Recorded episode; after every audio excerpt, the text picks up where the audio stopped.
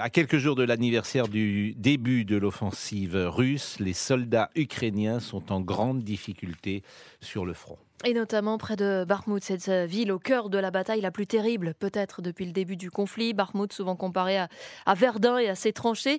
Mais plus largement, Sophie Jousselin, aujourd'hui, les soldats de Kiev ont du mal à résister face aux offensives russes. C'est une bataille pour chaque mètre carré de terre, a ainsi reconnu le président Volodymyr Zelensky. Oui, c'est vrai, hein, on parle ces derniers jours beaucoup de Bakhmut, la bataille la plus longue, la plus sanglante depuis le début du conflit.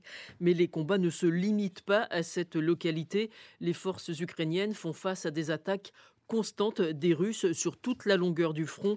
Moscou n'a pas abandonné son objectif contrôler la totalité des régions de Donetsk et de Lugansk.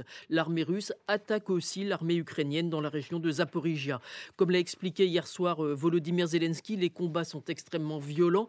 Selon les renseignements britanniques, les troupes de Wagner ont réussi quelques gains territoriaux autour de Bakhmut ces trois derniers jours. Mais hier, les soldats ukrainiens auraient repoussé les forces russes d'un kilomètre au sud et au nord de la ville et n'auraient pas abandonné Bakhmut. Plus au nord de la région, les Russes continuent leur poussée pour tenter de regagner le terrain perdu sur les Ukrainiens à l'automne, mais leurs forces ne sont pas assez nombreuses pour l'instant pour faire une percée significative, mais à l'approche de l'anniversaire de l'invasion de l'Ukraine, Kiev redoute une offensive de grande ampleur de la part de Moscou. Sophie Jousselin du service international d'RTL, merci.